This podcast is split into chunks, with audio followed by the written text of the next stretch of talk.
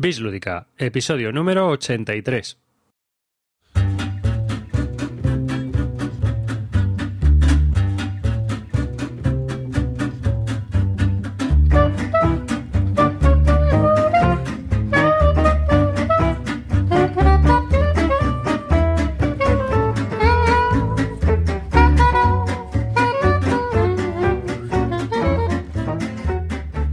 Bueno, vamos al segundo de Clean, que es eh, Bora. Bora Bora.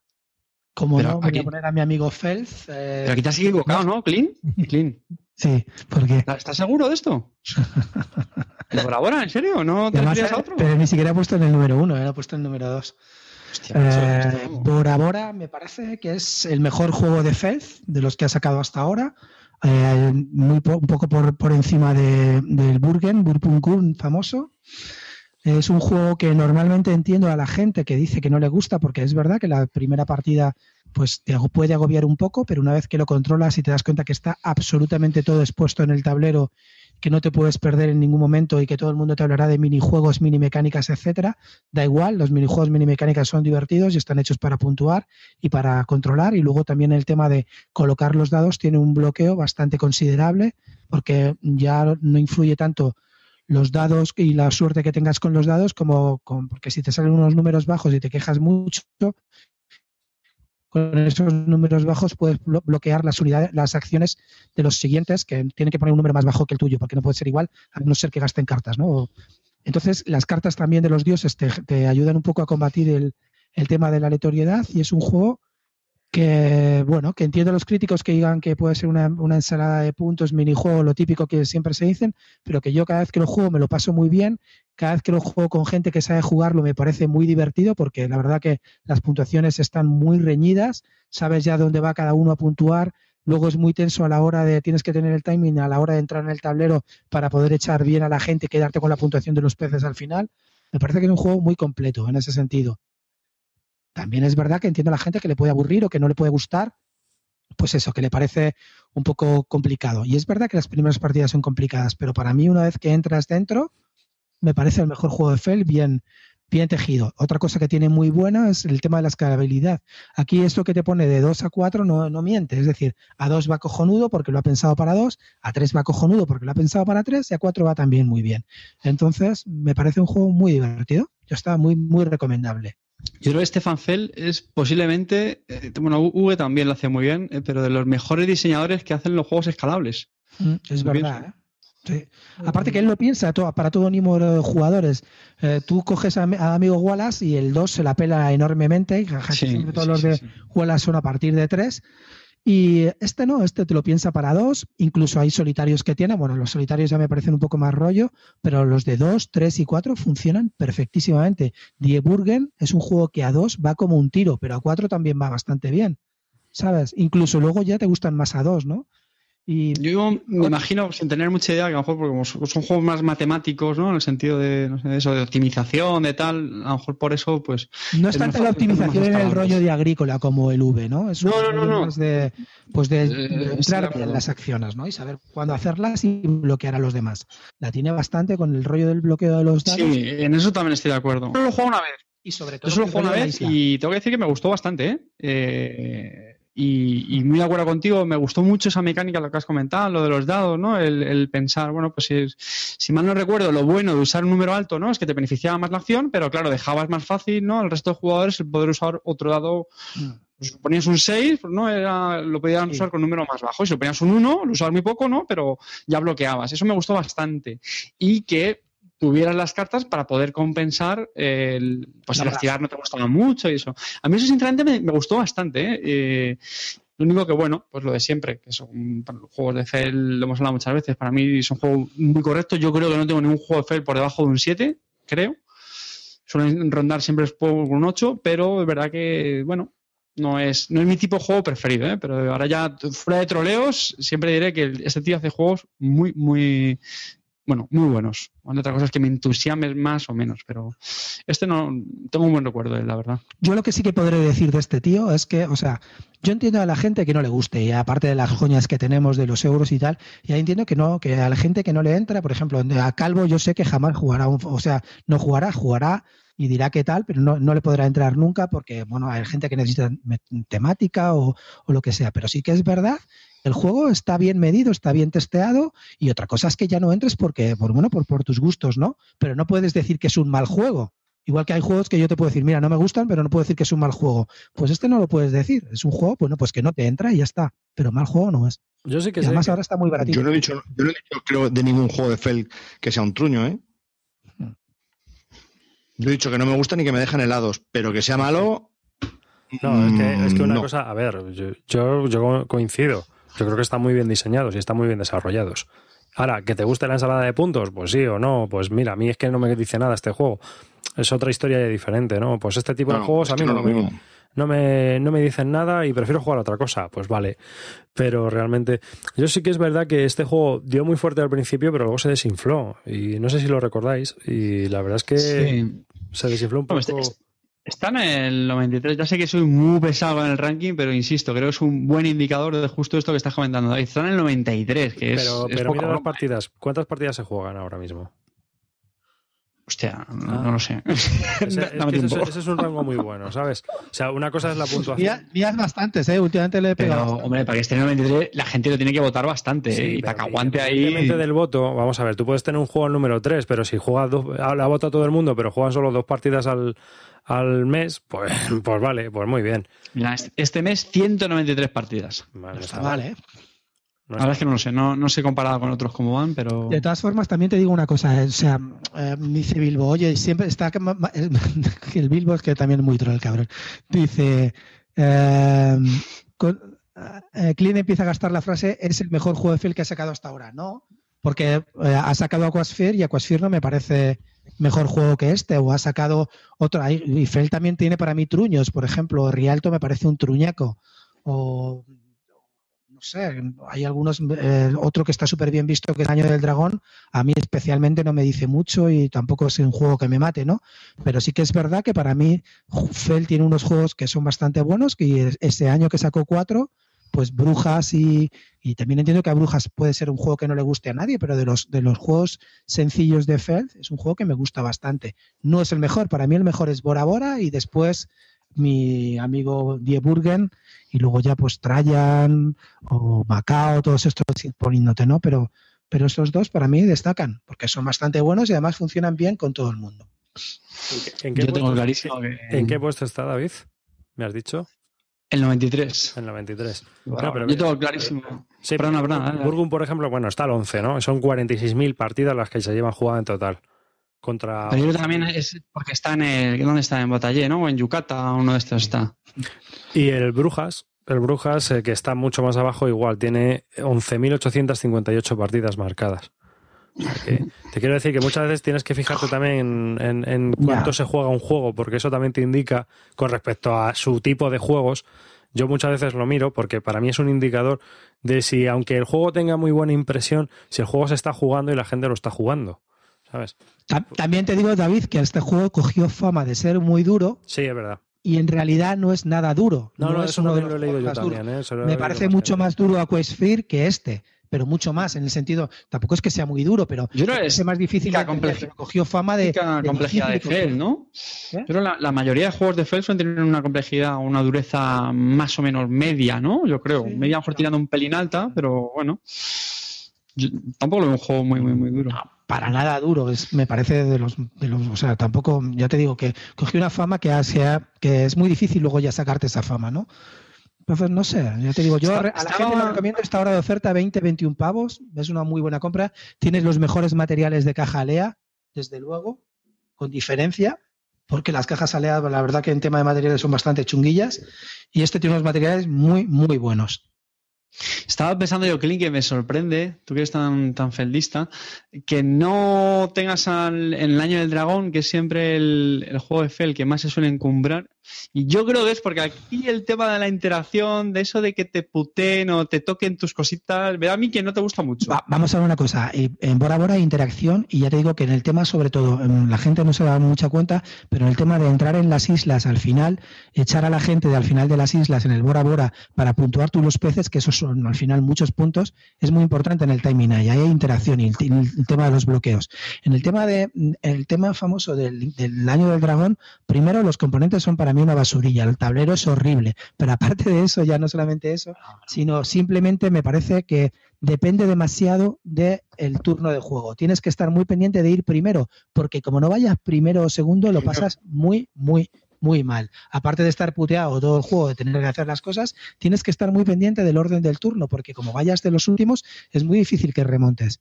Tienes que ir a por samuráis como un loco y luego, pues yo que sé, que no, no lo veo tan divertido de jugar, no sé. No, no, es que divertida no es la palabra. la palabra es sufrimiento. Y, por ejemplo, ese, claro, ese juego, ese juego de Felf escala mal. Ese juego de FEL a 2 es una basura. A 3 no funciona muy bien y solamente funciona bien a 4 o a 5. A 4 y a 5, sí, correcto. Sí, sí, eso sí, mira, justo. Antes hablábamos de las calidades, justo que con este es verdad que. Mm, sí, ahí, Pero también es el más distinto de Feld, por lo menos de lo que yo he probado. Sí, sí, con mucha Porque es el único de Fel que me gusta. es el menos Fel, ¿no? Y por eso te gusta. no, hay, una, cosa, este hay una cosa que sí es cierto. Hay veces que se hacen un poco largos. Duran como un turno más de lo que deberían los juegos de este hombre. ¿No creéis no, eso? No suele ser más de una hora y poco más, ¿no? Hora y media como mucho. ¿Más de una hora? Yo creo que Calvo estará, estará conmigo en eso. O más de una hora. Que a veces duran sí. un poco más de lo que deberían. Sí, en el Macao me tuve esa sensación cuando ya estaba un poquito harto del juego, todavía quedaba un poco. Sí, me suele pasar en esos juegos. Mm. Bueno, en el Burgo me sobran dos, dos enteras. No sé, sí tengo esa sensación. En el Luna igual, también se me hace un poco repetitivo, no sé. Están, están alargados un poquito de más, pero a lo mejor soy yo que no me gusta ese tipo de, de mente que hay que utilizar y, lo veo muy largo. Pero no. Y, por eso digo que el único que me gusta es el de el Año del Dragón, porque no me pasa eso. Sí me da la sensación de que me faltan, me faltan rondas, que no llego, que no llego. Eh, voy a hablar yo de mi número 2. mi número 2 es para eh, El Hobbit de Unexpected Journey, que es de Cryptozoid Entertainment y es de Quinicia. Es un juego cooperativo.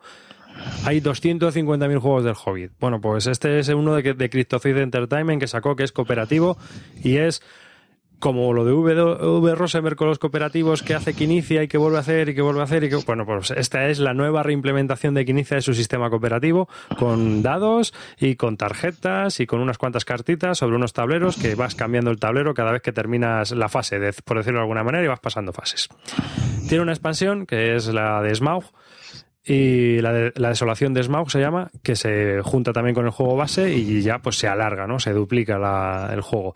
En teoría tendría que salir una tercera, que todavía no se ha anunciado, ahora con la tercera película. Todavía no se sabe si va a salir o no va a salir y todavía alargaría más el juego todavía. Eh, problema es ese, ¿no? El problema es que el juego se te puede hacer largo de narices, yo creo que con el tercer juego. Pero con la primera y la segunda expansión, la verdad es que queda un juego bastante chulo, donde hay tres fases muy parecidas en el sentido de que van progresando en, nivel de dificultad y una cuarta que es la de matar al dragón que es totalmente distinta, ¿no? donde los, los enanos aparecen de una manera totalmente distinta y donde se juega totalmente de una forma diferente a las otras tres fases. Realmente nosotros tenemos que ir cumpliendo misiones, es el típico juego de que inicia donde con cinco dados tienes que ir haciendo haciendo unos combos pues conseguir liebres o conseguir hachas o conseguir magos, ¿no? Dependiendo de, de, la parte de la aventura que nosotros queramos ir cumpliendo. Si cumplimos una tarjetita, pues ponemos sobre esa tarjetita una ficha de objetivo cumplido.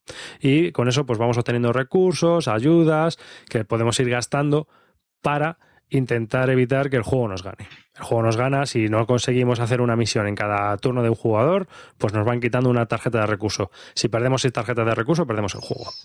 Y luego al final igual, si, si por ejemplo hay, se cuentan todos los puntos que se han conseguido y dependiendo de los puntos que hayas conseguido, pues ese es tu nivel de juego, ¿no?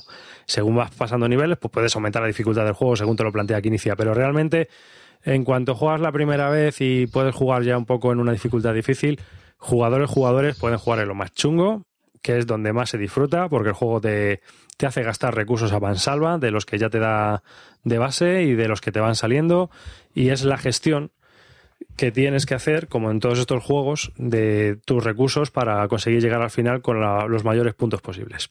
Es un juego muy entretenido, es un tiradados continuamente porque todos los turnos vas tirando dados, en un exprime tu suerte, y con los enanos pues vas modificando esos dados o vas haciendo tiradas de nuevo o vas cumpliendo esos objetivos.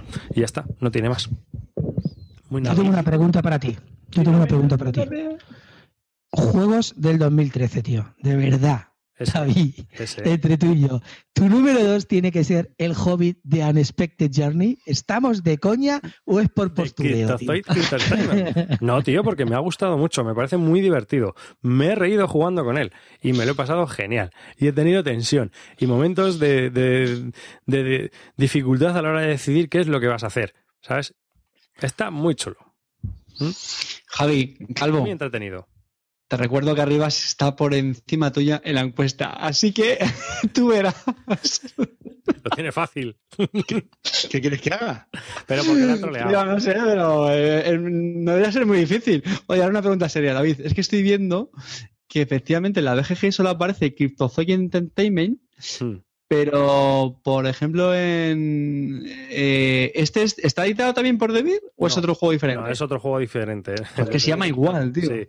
Hay, bueno, Beat tiene varios. De, eh, bueno, de, de un Spectre Journey tiene uno igual, pero no tiene nada que ver con este juego. Es que luego pone el juego de la película, me Sí, parece. sí, sí. Y este igual. No sé, son Ah. licencias distintas o yo no sé. No sé qué ha pasado ahí. El caso es que Son- este juego es totalmente distinto, no tiene nada que ver con el Vale, que ha vale, sacado vale. de Beer. Hay otro también de Lego que no se confunda la gente, ¿eh? Eh, ese, sí, sí. ese lo ha puesto David en el top 1, ¿eh? No.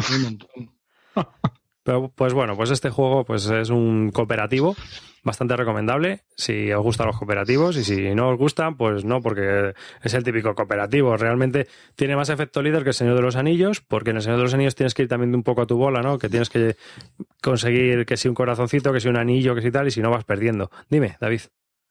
Antes que hemos hablado de cooperativos que funcionan bien en solitario, con multijugador, ¿este cómo lo catalogarías? Este puede funcionar bien, te puedes montar un buen puzzle.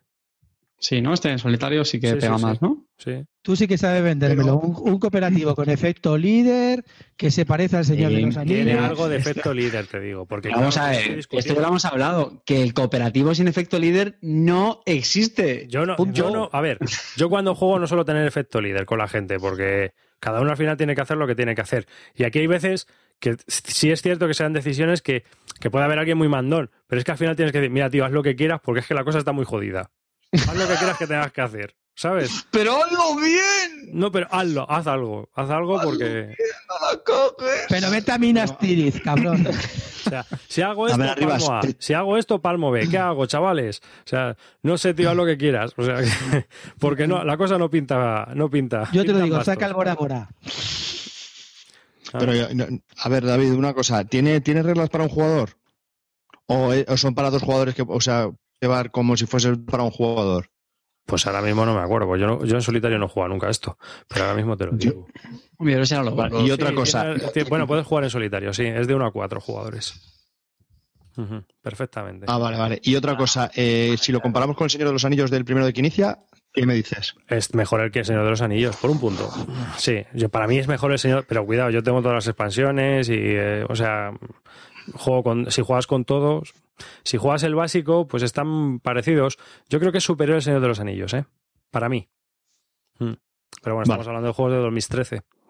Y este está muy bien, es un No tirador. hay más, no, ya, pero era por, por compararlo. Para mí el Señor de los Anillos me gusta mucho. Era, Ah, ¿Os acordáis vosotros del no hay más Hobbit? preguntas. Del Hobbit que sacó Quinicia mm, por Debir, que era un juego de dados también con cartas, que era una especie de semi-cooperativo, competitivo, donde íbamos David. con los enanos aumentando. Este se le da un No. aire, pero el Hobbit este de Debir era más sencillo, que también está muy entretenido, a mí me gusta mucho, que vas consiguiendo joyas y gemas. Sí, sí, sí. Ah, sí, sí, sí, sí, le tengo yo el Hobbit, sí, sí. Sí, sí. pues este, Macho, digamos Está tú que me dices- está muy chulo. Tú me hablas mucho, me hablas mucho de los de los superhéroes, pero a ti, tema de los señores de los anillos, No, lo- realmente lo que me gusta es Quinicia. Mm. ¿Sabes? Si fuera de Chotis. Oye, una, una pregunta hablando de eso, de Quinicia.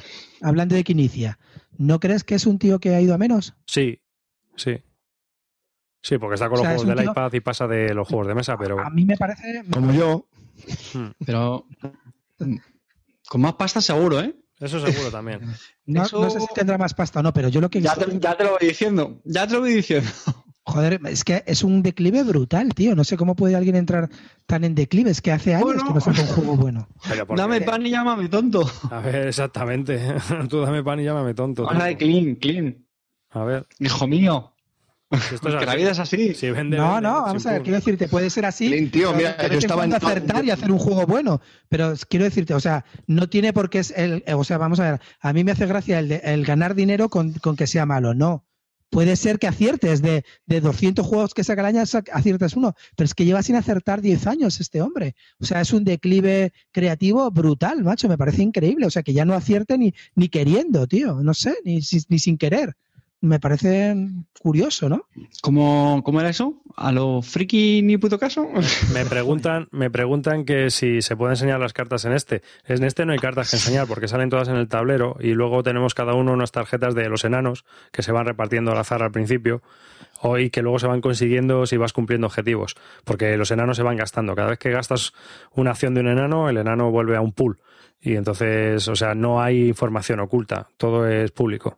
Porque no, no hay nada que ocultar. No hay. Es, eh, tienes que tirar los dados. O sea, es totalmente la gestión que tú hagas de la tirada de dados que tengas que hacer. Más que otra cosa. Es Clint, un, es un juego que recuerda mucho a los experimenta tu suerte de dados. Cualquiera de estos. Clint, eh, Clint, a, a Inicia le pasa lo mismo que a mí. Yo lo era todo en Bis Lúdica, era el alma mater, la gracia personificada, todo, lo, lo di todo. Y mira, habéis entrado vosotros dos y mira, pues eh, soy un genio venido a menos. Un, Ahora, un humano, no, le vota a nadie en las encuestas, quedó por debajo de, de las ribas, que nunca participa y lo que dice siempre es, es nazi total. Pues nada. Y al final el que se lleva las hostias. Escúchame un Un momento. genio Tú ibas, soy un Dalí, soy un te, Dalí. lo, te lo voy a resumir, te lo voy a resumir. Tú ibas para joven promesa y has acabado de bombero torero. Toma titular para el Bilbo. Calvo, pero te han hecho un hashtag en Twitter, tío, que a lo mejor eres trending topic a estas alturas. Ya te digo. Trending Pollin soy, Trending soy. Netes, Netes nos recomienda también un juego de cartas que sacó Ravensburger, que es eh, The Hobbit and Unexpected Journey, el juego de cartas. Y dice que le pareció bastante chulo para jugar con la familia. A puntualizo, ¿vale? Así que para Clean no es. Netes, vete preparando para el viernes que vas a morir. Has quedado con él, ¿no? Está por aquí Sí. por Madrid. Bueno, pues, Vuestros temas sexuales, vuestros temas sexuales no nos interesan, vale. Si queréis un juego cooperativo sobre ser hobbit, os gusta el hobbit y estas historias, tener en cuenta este juego de Quinicia que está bastante bien, está bastante entretenido y es bastante chulo, se deja jugar, es muy divertido, tiene tensión, hay que tomar decisiones duras y ala, para adelante. ¿Vale? Venga, le- daremos un voto de confianza. Vamos a darle cerita a esto. Vamos a darle Bueno, cerita, que hay algunos que atención, Venga. un momento, un momento, un momento, un momento. Estamos ya llegando al, a la cúspide de nuestro viaje. Number one. y empezamos contigo, David. Joder, el asco número de uno pavo, de ¿verdad? la- Por favor, quiero, el- quiero, quiero silencio absoluto, Para esa máximo obra respeto a esta obra maestra. Esto es un juego. Llevo aguantando dos programas para hablar de este juegazo. ¿Arribas? Color- Coloreto. Android Netrunner. ¡Cha, cha! La profecía se ha ¡Qué cumplido. sorpresa! ¡Qué sorpresa! Qué sorpresón, ¿eh? Juegazo, sí. Me, me dejas muerto. siga abonado a este pedazo de juego, esta reimplementación del viejuno de Un Por juego que Lucas el core da para muchas partidas. para muchas partidas. ¿Cuánto Mira, os voy a dar un dato. No lo quiero saber. Casi más que el Clinic del Calvo. Os voy a dar un dato. Pero para que veáis lo barato y lo caro que a veces son los juegos. ¿Sabéis cuántas partidas físicas llevo solamente jugando a Netrunner? Físicas, ¿eh? No apunto a las que juego en online, que son como el doble más. ¿Un número? ¿Así al azar? Venga, ¿Os queréis mojar? no nos tengas en ascuas. 263 partidas. Que nos la suda. No, no te la Oh. Suda, subido- tío. O sea, ha subido el H-Index ese, ¿eh? el H- 263 partidas físicas. Un juego que cuando quedo para jugar no puedo echar una partida. Tienen que ser 8. Un juegazo que te genera una tensión, un rompecabezas, un querer, venga, un pique, un faroleo que tiene, que me estará jugando una trampa, ¿qué, hielo habré instalado? No sé, me, me, encanta, me, me, flipa este juego. O sea, por ponerle una pega, que para mí no es una pega, simplemente es una característica del juego, pues bueno, sabéis que es un juego para dos jugadores, pues es lo que tiene, pues que no siempre sea la ocasión de que quedas con solo otra persona, normalmente solemos quedar más gente para jugar a, juego de mesa, y sobre todo que es droga pura y dura. Eh, tengo la suerte mm, de que lo compatibiliza con otro tipo de juegos en las que a la semana en las que hacemos y tal. Pero es que es un juego que me dicen, vas a jugar solo a Android Netrunner. Vale, no hay problema, no pasa nada. Pues para eso. Es que es un juego ¿Cómo será este juego para Carte que el cocodrilo saca muelas? Aquí lo da todo. Lo da todo. Tres Periódicamente va, se compra lo suyo, pim, pam, aquí el cocodrilo saca muelas, lo peta. Tres cores, tres cores que yo cuando empecé con esto dije, no me con un core da para muchas partidas. Pero si es que da, a ver, el tema, el tema de tener varios cores es por si quieres jugar torneos ya está, nada más. Si el que no, se hace papelito, como hacemos muchos pues también. una fotocopia y te la metes en otra carta que no uses. Es que manda huevos. Mira, te voy, a decir, te voy a decir un juego que va a sacar Edge, ya que estamos hablando de Edge, pues son juegos de No, no, no, no, voy a picar ninguno más. Solo con el core. El Blue Moon Seed, el Blue Moon Legends que va a salir. Que es todo el Blue Moon del que inicia, que va a salir todo junto con todas las expansiones. Bueno, es, 500 ¿eso es lo que juega con Calvo? No, tío, no. Y eso, yo lo eso es un, un, un, juego estupendo para alguien que solo es ocasional y quiere jugar de vez en cuando. No, mira, yo este juego, bueno, ahora ya sí otra, otra, otra pega que sí tiene el, juego. otra pega que sí tiene el juego es la terminología y la curva de aprendizaje que tiene al principio. O sea, es un juego que para empezar una primera partida no tienes por qué verle toda la, gracia y la chicha que tiene. Yo, de hecho, recuerdo mi primera partida con Cortatu, que él estaba flipado en aquella época y era, bueno, bien. ¿Y por qué? Porque te agobia mucho, tiene mucha terminología propia del juego. Y eso al principio abruma. Y luego lo que decía, el tema del faroleo, pues bueno, hay gente que le gusta, otros no. Y que tú lo has comentado muchas veces arriba, gran parte de la, de la gracia de este juego es el metajuego, el hacerse el mazo, el ver opiniones. Joder, mira, esta, yo una cosa que, por ejemplo, disfruto muchísimo. Van saliendo las expansiones, en los foros específicos se van comentando las cartas. Ostras, pues esta carta va muy bien, con esta otra, con tal. Es un juego muy, muy, muy, muy de combos, pero que da mucha, mucha eh, libertad, mucha creatividad. Pues yo he cogido este mazo, lo he modificado de esta manera hay muchas webs con recursos que te permiten pues coger mazos que ha hecho otra gente y te cuentan, pues este mazo lo he basado en esto, lo otro, porque funciona muy bien de esta manera. A mí eso sinceramente me, flipa, o sea, me parece una ciencia. De hecho, me hace mucha gracia a veces cuando leo en foros la gente hablando un poco de la filosofía del juego, porque no sé qué, y la economía, y entonces es brutal. O sea, la curva de aprendizaje, que es el tipo de juego que más me gusta en este juego, es, es brutal. Hala, ya está. Ya, ya sé que se aburre. No, no, no, no. Estupendo. no, es un juego, no, lo habéis jugado vosotros, pero. Yo he jugado al antiguo. Yo lo he jugado, ¿eh? Yo sí que lo he jugado. Yo lo tuve, de hecho. y Yo también.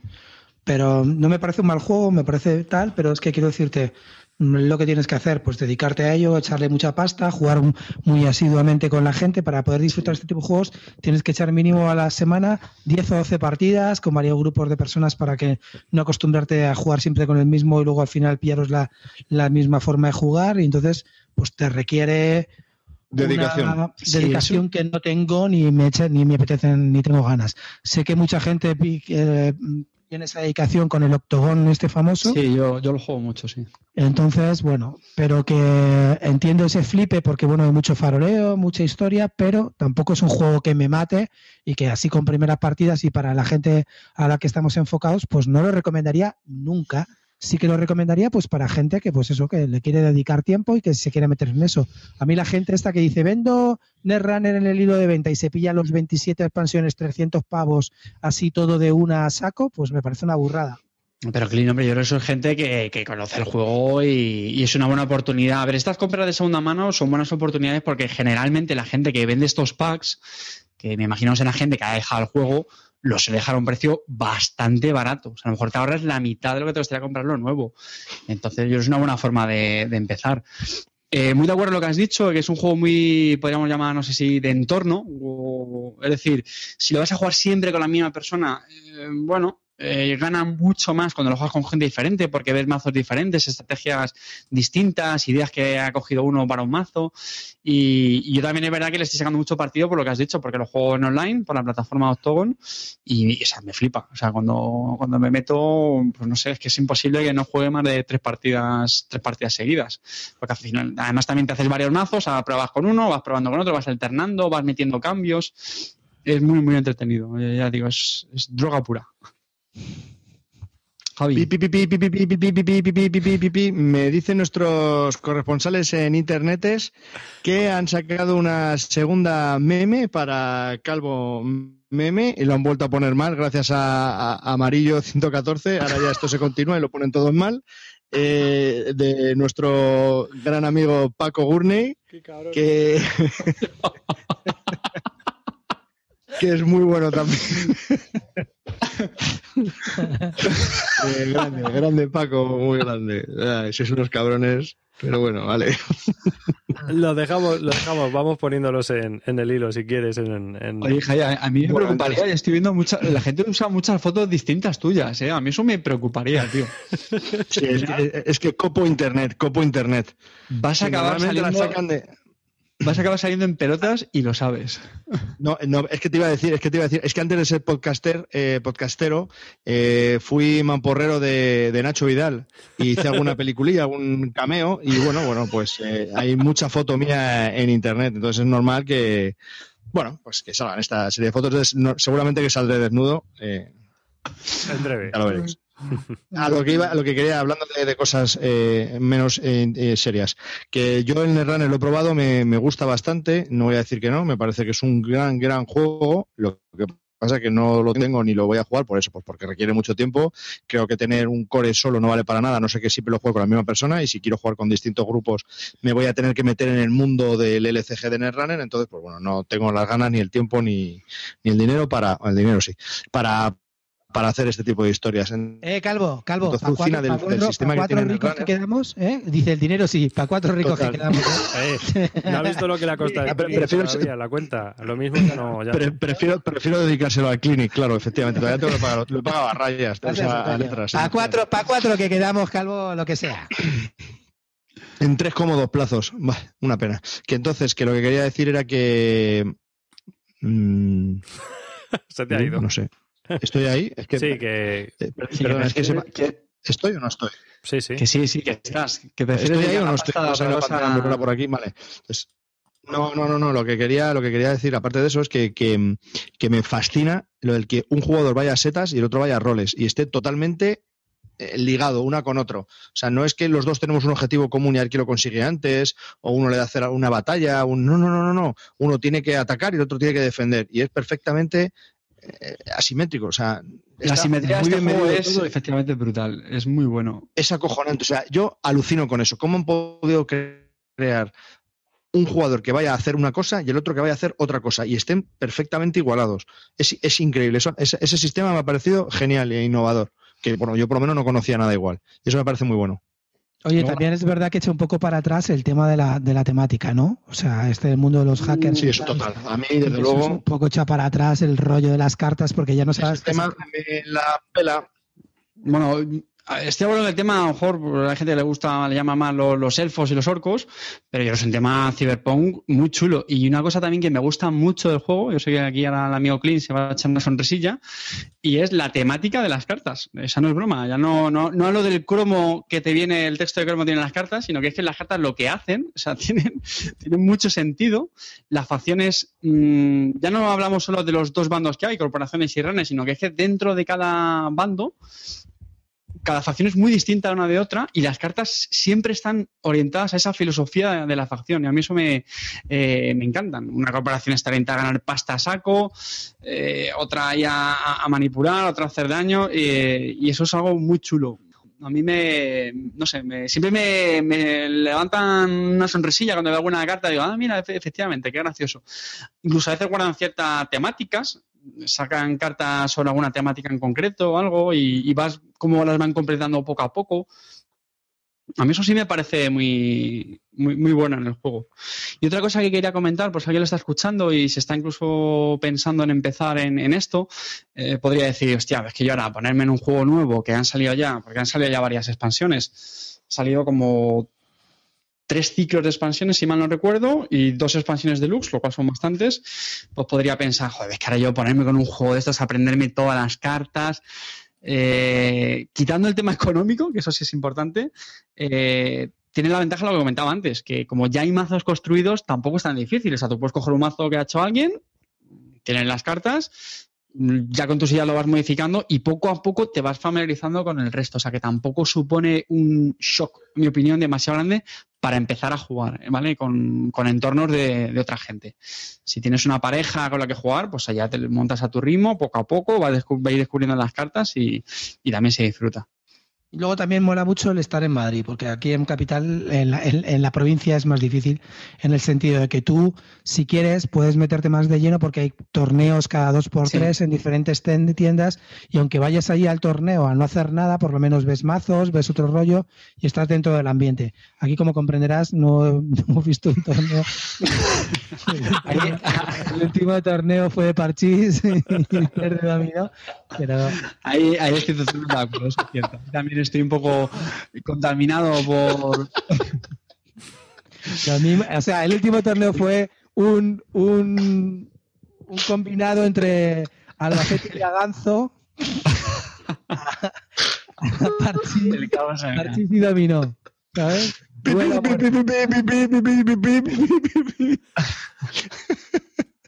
Hay un nuevo Twitter. Esto es para ti, Clint. Puta madre, cabrón. Soy leyenda.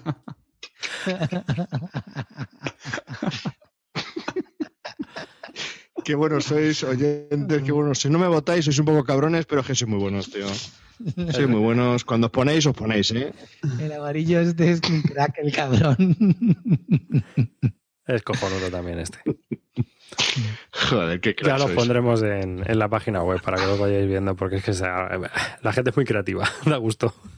Sí, desde luego, desde luego, da gusto. Qué creatividad tenemos en España, madre Yo, yo de Netrunner eh, lo que pienso es que creo que es un juego que hay que dedicarle la vida. O sea, hay que ponerse a jugar, te pones a jugar y es a lo que te dedicas. Y aunque vayas a jugar a otras cosas, al de Capital o al Bora Bora, tu afición es Netrunner, ¿sabes? Y es lo que compras, es lo que juegas y es lo que estudias. Se puede, a ver, se compatibiliza, ¿eh? Que yo sigo jugando a bastantes más cosas, que decir que no... Sí, pero, sí, pero estoy, de acuerdo con arriba. Ese es el efecto que hablábamos hace muchos años arriba, ¿te acuerdas? El efecto ASL. Sí. Si eres jugador de ASL, eres jugador de ASL. Que ocasionalmente puedes jugar otra cosa, vale. Pero estás metido en el mundo de ASL y lo das todo por el ASL. Y esto es igual, es un poco. Bebes ASL, eh, bebes ASL, bebes Netrunner, igual que el que juega Magic. ¿Y cómo se lo plantea Calvo? Yo cuántas veces te he dicho, hoy no quedamos que voy a jugar a Netrunner.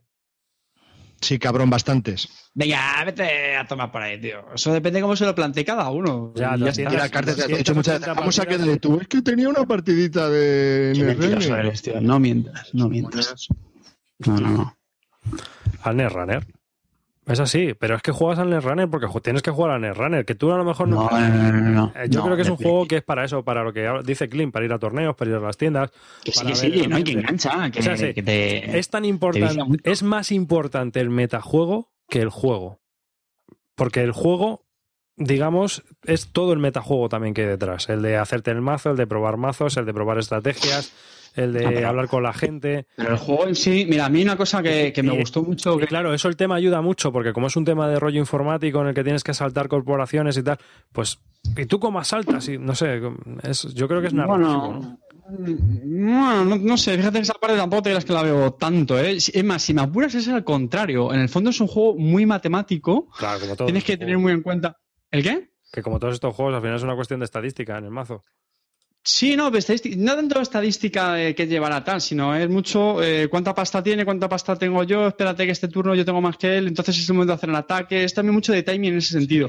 Yo, tengo que reconocer que a mí ese juego, si yo hubiera tenido el entorno que tienes tú, yo estaría también metido, ¿eh? porque es un juego que... que me gusta. Ese es mi clean, ese es mi clean. Y hay una, una última cosa, si queréis, y ya lo que quería decir, que lo, se lo escuché a, a canales y sinceramente me, me gustó mucho.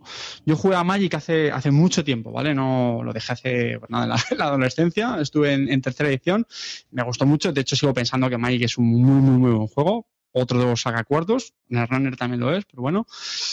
Y, y Canales dijo una cosa que a mí me gustó mucho, y es que la diferencia entre ambos, que se le suele comparar también bastante, bueno, aparte de la simetría y todo eso, eh, es que en en Magic, yo sé que muchos fans me van a criticar por esto, pero bueno, eh, tú te haces el mazo y luego ya lo juegas en piloto automático. Y, es verdad, pero yo lo recordaba en mis tiempos, era un poco eso. Tú te haces tu mazo, te haces tu super paja mental, porque voy a meter estos bichos y este no sé qué, y, esta, y este maná, tal. Y era robar la mano inicial y venga, a ir robando, sacando bichos. Robo, saco bichos, Es saco que bichos, estás saco bichos. el juego. Es, que, estás juego es el concepto Magic es No. hacer el mazo. Claro. Claro, vale, pues ya está Magic. juego. Pues, bueno, pero lo estoy diciendo, que Magic es hace- hacerte el mazo y luego ya el juego, pues bueno, eh, si el mazo me funciona bien, cojonudo. Pero es que en el runner no es así. En el runner, por supuesto, tienes tu tiempo que le digas a hacer el mazo, pero es que lo que es la partida, o sea, a mí me parece genial. O sea, no la juegas en piloto automático en absoluto. O sea, partiendo de que el enfrentamiento entre las diferentes facciones cambia muchísimo la forma de jugar ya de por sí. O sea, tú te haces tu mazo con tu paja mental. Pero es que ya cuando vas a jugar contra el contrario, la forma de jugarla tienes que cambiar bastante.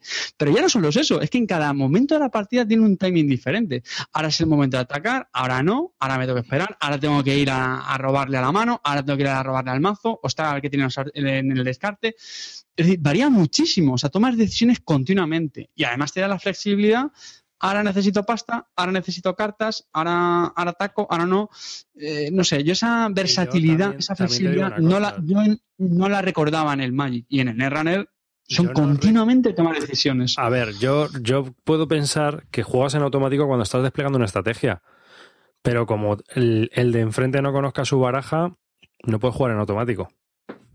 Claro, a ver, se da por hecho que cada uno sabe la baraja, la baraja que se ha hecho. Efectivamente, claro, es un juego que tú le das a otro una baraja hecha, pues lo vas a jugar, pero es que pierde mucha gracia. Decía Morodokis, mm, tontería de juego, ¿dónde está la bolita? Mm, para nada. O sea, yo- hay partidas que es que llega un turno y, y- la gente con AP, o sea, es un juego suele ser muy, muy dinámico rápidamente, el turno de uno al otro normalmente, pero es que hay turnos que dices, hostia, un momento, un momento aquí tengo que pensar muy bien lo que voy a hacer. Y ahí, si me apuras, pues bueno, sí que peca un poco de matemático, de estar calculando hasta el último crédito que necesitas para hacer la incursión, porque es que como tengas un crédito menos, no lo consigues. Insisto, son decisiones, decisiones, decisiones, que además las combina con un poquito de azar, porque el juego tiene, también tiene azar, ya no solo en, en las cartas que vas robando, sino también un poco lo que le robas al otro. Pero a mí me parece una mezcla eh, impresionante. Brutal. No, no, ya, ya no decir más brutal, ya no digo ¿A más brutal. quién se lo recomiendas? Pues eh, es un juego, evidentemente, podría decir, la típica pareja que juega mucho entre ellos. Sí, No. eh, la pega que van a tener es lo que ha dicho Clean antes, que puedes acabar un poco, bueno, conocerte demasiado al otro, pero bueno, lo que ha dicho también Clean, es decir, si estás en un entorno que más gente lo pueda jugar, pues estoy pensando a lo mejor grandes ciudades, eh, sí. Y oye, también os voy a decir una cosa, a mí el tema de las expansiones, eh, es verdad que es un sacacuartos, pero sarna con, gusto no pica, es decir, a mí el comprar mis dosis cada mes, tal, en el fondo me gusta. O sea, a todos nos encanta comprar juegos. A mí, el, mi paquete de tabaco, entre comillas, mensual, de mi paquetito y ver mis cartas, a mí eso en el fondo hasta me gusta, sinceramente. Entonces, bueno, gente sobre todo, o sea, que, que tenga un entorno con el que poder probar los, los mazos, porque jugar en, en físico es mucho más divertido que jugar online. Vamos a pasar que si no nos, Sí. nos- no- que nos Venga, vamos a la... sí. Sí, sí, era, sí, era el top no, one, era el top el- one. Con el Netrunner. Calvo, No, ya está. venga, que- ese number one. Dalo todo. Dalo todo que tienes que ganar votos para esa, esa, esa encuesta con este juego. Que venga que lo tienes Estoy muy perdido ya, estoy perdido ya, nada. Sí, es que la audiencia que tengo es muy buena para hacer memes, pero son unos memos. Nations. Que mm, el Nations, juegaco. No puedo decir nada más que este juego es un juegaco. Espero que saque una expansión pronto para con más cartitas, más lo que sea, porque no es que me falten las cartas, ni mucho menos, pero, pero ya va siendo tiempo que saque una expansión. Me parece un juegazo, señores, eh, fácil de explicar, fácil de entender. Eh, puedes jugar solo una época si no quieres hacer largo, puedes jugar dos, puedes jugarlas todas. Mm, escala bien a, a todo número de jugadores puedes jugar en solitario, o se juega a cuatro en un volado, si los cuatro saben, con muchas decisiones, no sé. Me, con opciones para hacerlo el tablero fácil, que todos los tenemos iguales, lo podemos poner en el modo hardcore, cada una, cada nación tiene un, unos requisitos distintos. Es un muy, muy gran juego. Lo único que no me gusta es la caja, que es muy grande. El resto, me parece, vamos, un juegazo. No hay más que decir. Punto pelota. ¿Algo que voy a- añadir? Voy a discrepar con una cosa que has dicho. Una. Y es que escala muy bien a cualquier número de jugadores. Yo no he jugado a 5, pero solo he escuchado malos comentarios. Porque el- cambia la forma de puntuar los eventos, bueno, puntuar o eh, cómo tienen efecto. Y bueno, incluso también las cartas, los líderes, a- también a veces cuando afecta a, quién es el que va el mejor o el más fuerte o el más débil. Y por lo que he oído no funciona tan bien a 5 eso. Se hace un poco raro a veces. ¿eh? Pero hablo de oídas. No sé si Clint, que creo que también le ha pegado bastante a este, si lo ha jugado una vez a 5. No, lo he jugado a 4 como máximo. Y la verdad que es un juego que me gusta mucho. Yo lo tenía puesto en el número 4. Eh, empezó más fuerte de lo que yo me pensaba, ha ido bajando un poquitín, pero es un juego que siempre me apetece jugar, que lo jugado infinitamente más veces que Through the Ages. Eh, no, tampoco voy a meterme en el rollo de compararlos, pero Through the Ages puede que me parezca mejor juego, pero este tiene más salida y cada vez que lo juego lo disfruto. Yo ya no lo juego en las caras A, los juego siempre con las caras B, con los personajes con los, los países diferentes. Y es verdad que yo ya estoy esperando pues que sacan nuevos países, que salgan nuevas cartas y hagan un poco cosas diferentes. Pero es un juego que se juega muy rápido, muy divertido y tampoco, incluso con no jugones, se puede jugar también muy bien porque no es Total. nada complicado. Es un juego que. es Muy durete. fácil. Es un juego bastante durete. que va, Hombre, el tema de estar también hay que dar de comer. eh, El, que va, que va, nada. La estabilidad. que he jugado así, es un juego que a mí me gusta mucho. Eh, evidentemente ha ido bajando en el ranking porque yo antes lo tendría de los primeros, pero ahora está en el número 4. Hay tres que han pasado por delante de él, una vez jugado más. Pero siempre, nunca digo que no una partida, me apetece jugarlo cada vez que juego y cada vez que lo juego me lo paso muy bien. Así es que juegazo también, muy de acuerdo con Calvo. Bueno, decir solo una cosa, ah, es verdad, tienes razón, hay que a lo mejor a 4 o 5 no es el mejor número. A 4 Sí, sí, ¿eh? A cuatro cuatro está muy Espera, bien. perdón, perdón, espera, déjame que lo diga, déjame que lo diga. Creo que a 4 y a 5 el juego se hace de un juego mm, bien, que puede estar bien y divertido, a un juego muy exigente. Eh, como vayas último continuamente, mm, no, te va- no vas a estar en la partida. Entonces es muy exigente, tienes que conocer el juego y saber cómo salir de ahí. Es, es durete en ese sentido. A 4 o 5 se puede hacer muy duro. Nada más. Pero bueno, Pero- yo- no lo decía, insisto, ¿eh? no lo decía porque sea más duro o por orden de turno, ¿eh? lo decía porque Es justo verdad, para ¿eh? cinco jugadores cambia el, el tema del ser el más fuerte, el más débil. Es, cambia para el tema de cómo se empata y, y cosas así. O sea, es que afecta, creo que a todos, o los dos últimos, no, no sé, no estoy un poco rara. Eh, yo coincido con Clean que es un juego que me gusta mucho, mucho, insisto, lo tenía puesto en el, en el top 4 como, como Clean. También habría que ha bajado un pelín, porque creo que se hace un poco de- demasiado abstracto, sinceramente. Es verdad que los líderes, las maravillas y todo eso tienen cierto tema, incluso el tema de que el, o sea, la cuestión de que las civilizaciones cada una sea diferente y de forma temática, pero al final lo que menos me gusta de este juego es que mm, acabo viendo nada más que números y, símbolos. ¿Dónde estoy peor? En piedra, que una, que estoy generando una piedra todos los turnos. No, no, esto hay que hacer más. Venga, ahora voy a coger este edificio que me voy a pasar a tres piedras. Ahora que necesito un más de comida. Venga, este edificio que me da más comida. Al final, no sé, como que solo voy buscando qué necesito, esto, esto, esto. Que, es una decisión importante, ojo, eh, que al final tienes un montón de cartas, ves que todas te vienen muy bien, estás rezando para que no te pisen la que tú quieras, y eso te genera bastante, bastante ansiedad, bastante tensión. Pues es un juego muy, mi opinión, bastante duro. Yo no lo veo para cualquier público, ni, ni mucho menos. Pero sí que me deja un poco esa sensación de, de- de contable, de estar ahí viendo, venga, y ahora vamos a subir las piedras, y ahora los libros. Y que eso lo, lo veo demasiado abstracto para ser un juego de civilizaciones. ¿Vale? Eh, y otra cosa que no me, no me gusta mucho, el, el tema de las cartas, claro, como es- está genial que haya muchas, le da mucha rejuelez al juego. De hecho, eso de que has comentado la expansión, ostras, yo es que no veo un juego quemado en absoluto. Yo creo que tiene tantas cartas que no, no te da la sensación de estar repitiendo la No, partida. pero la- las civilizaciones sí. Las civilizaciones. Sí, sí, no, no estaría mal, efectivamente. Y lo que, lo que quería decir es que eh, el, el tema de las cartas, al no salir todas, eso a veces puede jugar mala pasada. Por ejemplo, las civilizaciones que tú comentas, creo recordar que había una que no sale con tropas militares, ¿no? Todas salen con una tropa militar básica y hay una, no sé si eran los, los, egi- los egipcios, creo, o los griegos o algo así, no salen con tropa militar. Entonces, tú empiezas la partida y, y como en las cartas a lo mejor salga una y te la pise otro, pues, hostia, agárrate que vienen curvas. Que bueno, que puedes decir, bueno, pues es Pues mucha hay casualidad. que saber jugar, hay que saber jugar y no ir a eso. No pasa nada. Se puede compensar con otras cosas. Sí, bueno. No lo veo tan determinante. Lo que pasa No, es que no, hay que a ver, jugar. eh, no, pero bueno, tampoco es muy negativo, pero sí que, de- sí que tener en cuenta eso, ¿vale? Hay gente que eso, pues, le, más amantes del control, pues le echará más para atrás. Pero a mí me, vamos, eh, top 4, o sea, no, no digo más. Un juego que me gusta mucho. A mí no me gustó. Me pareció un tordo. El abuelo gruñón. Venga No, ya. verdad. Un euro de Ah, optimización, puta con mierda. poca elegancia, Ah. más de lo mismo. no, la elegancia no estoy nada de acuerdo, tío. No, tiene, no es nada elegante, tío. Un draft. Vale, ahí, ¿por, con- por qué no es elegante? ¿Por qué no es elegante? Pues no es elegante, tío. ¿Pero por qué no? Porque él es, mucho- que estaba ocupado jugando al Hobbit de Unexpected Journey. A ver, yo, yo también te voy a decir una cosa. Jugué hace mucho tiempo, no he vuelto a jugar y no me apetece volverlo a jugar. Así que tampoco me puedo.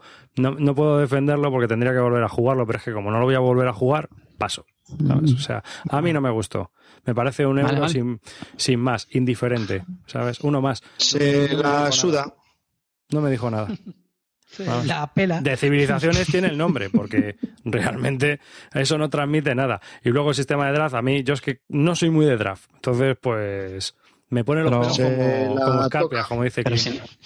Ya está. ¿De draft? ¿A, a qué te refieres con draft? Las cartas que van saliendo y tú vas escogiendo. Ese sistema no me gusta mucho.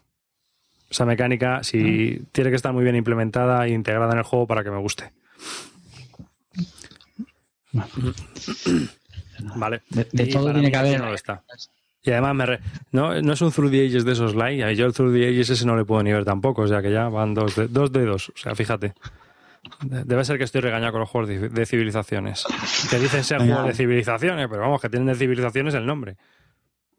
Javi, anímate que ahora sí que vas a adelantar a, a las arriba en la encuesta, no te preocupes, anímate. sí, pero fácil, vamos. Es un juego que ha gustado mucho, sí que es cierto. Es un juego que ha Si es que, mucho, la, si es que a la peña le gustan las rarezas de este normal. No, vale. sí, yo Es una cada pena. uno. Yo, pero vamos, a mí no me gustó. Pero sí que es cierto que es un juego que está bien. Pues sí, puede estar bien, pero que vamos, que, que a mí no me transmite nada ni. No es lo ni- No. No. Eso sí, se ha jugado mucho. Sí que lo he visto jugar mogollón de veces. ¿Mm? Y lo seguiré viendo Bueno, jugar eh, yo porque que- sigue saliendo a mesa. Dime. Quería, quería, quería puntualizar lo de la expansión. Es que lo único, solo quiero la expansión para, para meter más cosas en la caja, es que no sé qué hacer. Y además, además una cosa, fue el juego elegido por los oyentes en el Extravaganza, si, os si lo recordáis. Como mejor juego Correcto. del año. ¿Eh? Eh, y yo soy fiel a mis, Y nos a mis escribió lecto- el oyentes. diseñador para felicitarnos. sí, No, no. sí. Le, le vas a decir que nos pongan los créditos. ¿Cómo fue? ¿Cómo fue eso? Que no sabía español ni nada, ni nada, Sí, pero que había oído que había sí. puesto... Habría buscado el juego o lo que Eso, sea y, nos encontró y puso el, el, el Google Translator para, para, para ver qué decíamos. Entonces decía, "Ah, que me habéis dado un premio y no me he enterado. sí, sí. Pero vamos, el de los oyentes y tal. Y bueno, luego le dije el de los oyentes y porque también, por ejemplo, Calvo lo había votado como su... O sea, no está en el número uno gratuitamente. Calvo lo ha mantenido, ¿eh? No es como Clean. ¿Y qué, ¿Y qué me ha regalado? ¿Eh? ¿Y qué me ha regalado? La gracia. El aire de la caja. Cabrón. Dime, Clean. Eso. No, nada, que. Que a mí me parece, o sea, yo, yo normalmente lo he bajado un poco porque he jugado más a los demás y los demás han subido un poco más, pero Sí, bueno, han subido solamente. No, ya lo sé, pero sí, sí, ahora, sí, ya- ahora tengo para ti con tu número uno, no te preocupes. Pero bueno, que nada, que eso, que me parece muy buen juego, pero bueno, ha, ha perdido unos pocos puestos. Tampoco me ha- tampoco es que diga ahora que sea mal juego, sino simplemente pues nada, las cosas suben y bajan en la vida. Sí, Vamos, vamos A Calvo le la cama más como Cenicienta antes de las 12. Venga, Russian Railroads. Ese número uno de Clean. Mi número uno ahora es Russian Railroads. Lo he jugado muchísimo por Yucatán. Me parece un juegaco. Cada vez que lo juego me parece impresionante. Tiene un- muchísimas estrategias diferentes a seguir. Muy tenso, cada partida va mejor, me parece también que entra muy bien, unos componentes maravillosos, es de Hansing Loop, ¿qué más queréis amigos? Un juegaco 100% recomendable, lo mejor del 2013 con diferencia para mí y de verdad que, que es un juego, no sé, que es una colocación de trabajadores diferente. No tiene lo típico, tiene lo típico colocar y tal, pero eso de ir avanzando en los en las diferentes tracks abajo, mm, no sé, me parece muy muy entretenido, la verdad, y con muchas muchas estrategias que cada vez que las vas jugando, pues te vas las vas descubriendo y vas diciendo impresionante. No sé si llevaré ya 30 o 40 partidas en Yucatán y me ha parecido estupendo y con ganas de más. Cárcel, ¿lo dices tú lo digo yo? Lo más importante, digo, digo, digo Eso, yo, porque ¿lo es que dices este tú, no se Carte? entera de nada. Este no se, No se entera de nada, dilo tú. Clint, te falta decir lo más importante.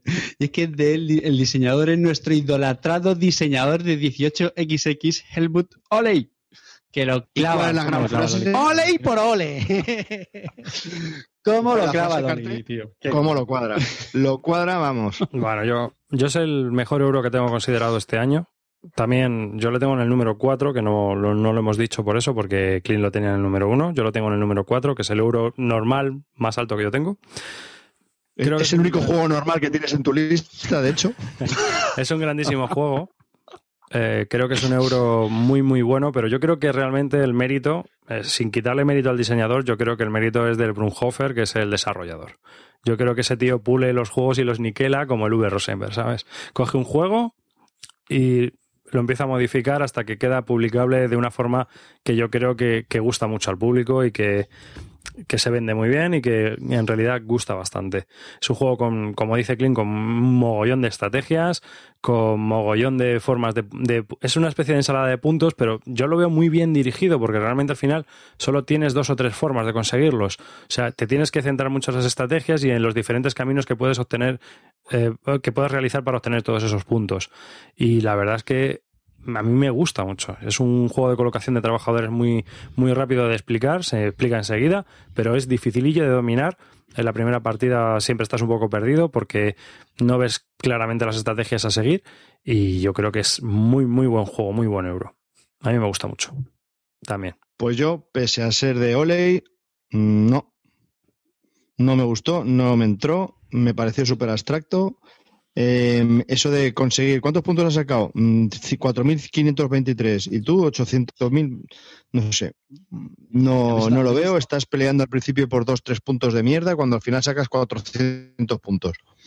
No, no, no lo veo. No, no, tampoco vi, solo juego una partida, ¿eh? tampoco vi que tuviese tantos caminos para tantas estrategias. No sé, no, no me pareció gran cosa, la verdad. No. Que lo jugaría más, sí, por supuesto, pero no, no lo vi, no lo vi. A mí, yo te digo que es un dos de menos a más. Ha ido de menos a más para mí, ¿eh? O sea, de, de más a- eh, de menos a más. Primero cuando lo vi me pasó como a ti, me quedé así un poco frío, de veía que estaba bien, tal, no sé qué, pero sí que es verdad que jugándolo más y en Yucatán tienes la oportunidad de hacerlo, el juego gana muchísimo. Toda la gente que está en la comunidad y que te está muy viciada con este juego, ¿eh? Dime, Carte. No, eh, yo solo tengo dos partidas que fueron muy espaciadas y el ardor me gustó mucho, pero claro, me faltó esa continuidad para justamente lo que estás diciendo tú ahora. Eh, Y es verle, yo creo, si utilizas el juego que no me dio tiempo a ver. Eh, voy a decir algo en serio, y es que creo que es un tipo de juego muy territorio Barton, es decir, que muy del estilo de Clint, y que creo que si lo has jugado muchas veces y hablas muy bien de él, creo que tiene que ser por algo. Creo que el juego tiene que ser muy bueno, sinceramente, porque es un juego muy de tu rollo. A mí también me gusta ese tipo de juegos, de colocación de trabajadores. Y, y sí, no me gustó lo que ha dicho Calvo, el tema de las puntuaciones, eso que al principio puntúas, venga, una ronda, ¿no? Al principio son como tres puntitos y luego acabas como 200 puntos, es como, hostia, macho. Y que incluso me dio un poco la sensación que a mitad de partida, y, y es cierto que a lo mejor a mitad de partida te puede dar un poco la sensación de que el pescado ya está vendido. Porque yo esa sensación la tuve. O sea, cuando ves a alguien que cada vez va sacando más puntos cada ronda, es como, no lo pillo ni de coña, ¿no? No, cu- cuando sabe jugar. No sé, es que no, no hay mecanismos para remontar. Sí, sí, los hay. Yo he visto ¿El qué? remontadas potentes. Yo he visto Sí, remontadas. vale, vale, vale. Por eso digo que. Pero brutales, además. Y luego Porque- otra duda que tengo con ¿sabes el. qué pasa? Que se ha montado una estrategia a largo plazo. Entonces, el problema de ese juego es que tú tengas un timing en el cual sepas cuándo va a acabar el juego y cuándo vas a conseguir esos puntos. Porque, claro, son seis turnos. Entonces, tú tienes que hacerlo de manera que sepas que si estás haciendo fábricas y estás consiguiendo una una montaña de puntos en los dos Un últimos motor, ¿no? turnos sea brutal, ¿no? O sea, da igual lo que haya conseguido el otro. Entonces, eh, la estrategia que tú estás haciendo tiene que superar a la del otro. No se hace muy repetitivo porque no hay muchos. Lo que varían son los personajes, estos como los ingenieros, Los ¿no? Que varían de una partida a otra. Sí. Y eso no, no hay demasiados pocos como para hacerlo un poco repetitivo. juego. aplicación con- en ese no había ponían cinco, Vale, pero, seis- pero con el juego base, con el juego base, pregunto. No, a mí no, es que no se me hace repetido, me, me parece muy divertido. No, no, la verdad que no. Miro lo que viene y ya está, vale, tampoco vale. me preocupo excesivamente. A mí es que lo de los ingenieros me da igual. No sé, te dan unas habilidades y al final. No, sí, bueno, sí, hay, unos, hay algunos muy potentes que Claro, no, pero que quiero decir que, que haya variedad o no. Hay un, hay un número, es igual que las fichas que tú tienes, Mm. estas que vas consiguiendo. Son siete, ¿no? Y puedes ir consiguiendo unas u otras. Es que hay, hay mucha variabilidad de las estrategias, porque cada pista encima es muy diferente, o si vas a las fábricas. Hombre, realmente es como, es como todo. Yo creo que si juegas 10, 12 partidas, pues eh, en físico, Sí, no, pues, al, claro. al juego pues le tienes un poco machacado, ¿no? La- las fábricas, yo fíjate que la veo que la gente cada vez va menos, ¿eh? va menos a fábricas y más a la tercera vía. En la tercera, la de En la tercera vía de abajo parece que no, pero se hacen puntos, ¿eh?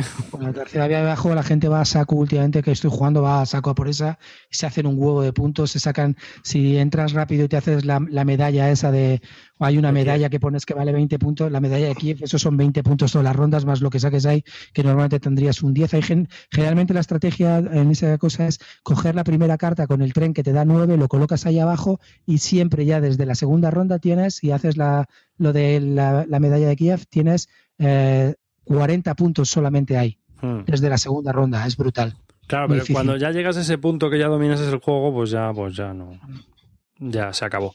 Es- Eso es exactamente lo que no me gusta, lo que dice Clint. Esto de saber que co- cojo la carta, hago esto, pim pam, pim pam, y ya estoy con los Eso, 40 te- puntos. eso se contrarresta, quiero decirte, tú sabes que se va a ir a lo de los 40 puntos, tú tienes que buscarte otra otra otra vía, por ejemplo, la que te estoy diciendo, si haces si abres rápido el camino hacia hacia llegar a, a la primera vía, pues ya te digo que en la segunda ronda y luego pones el multiplicador de, de- de multiplicar los puntos en vez de eh, los normales por el doble, pues ahí en cada ronda te haces 80, 90, 100 puntos. Es que, ¿sabes?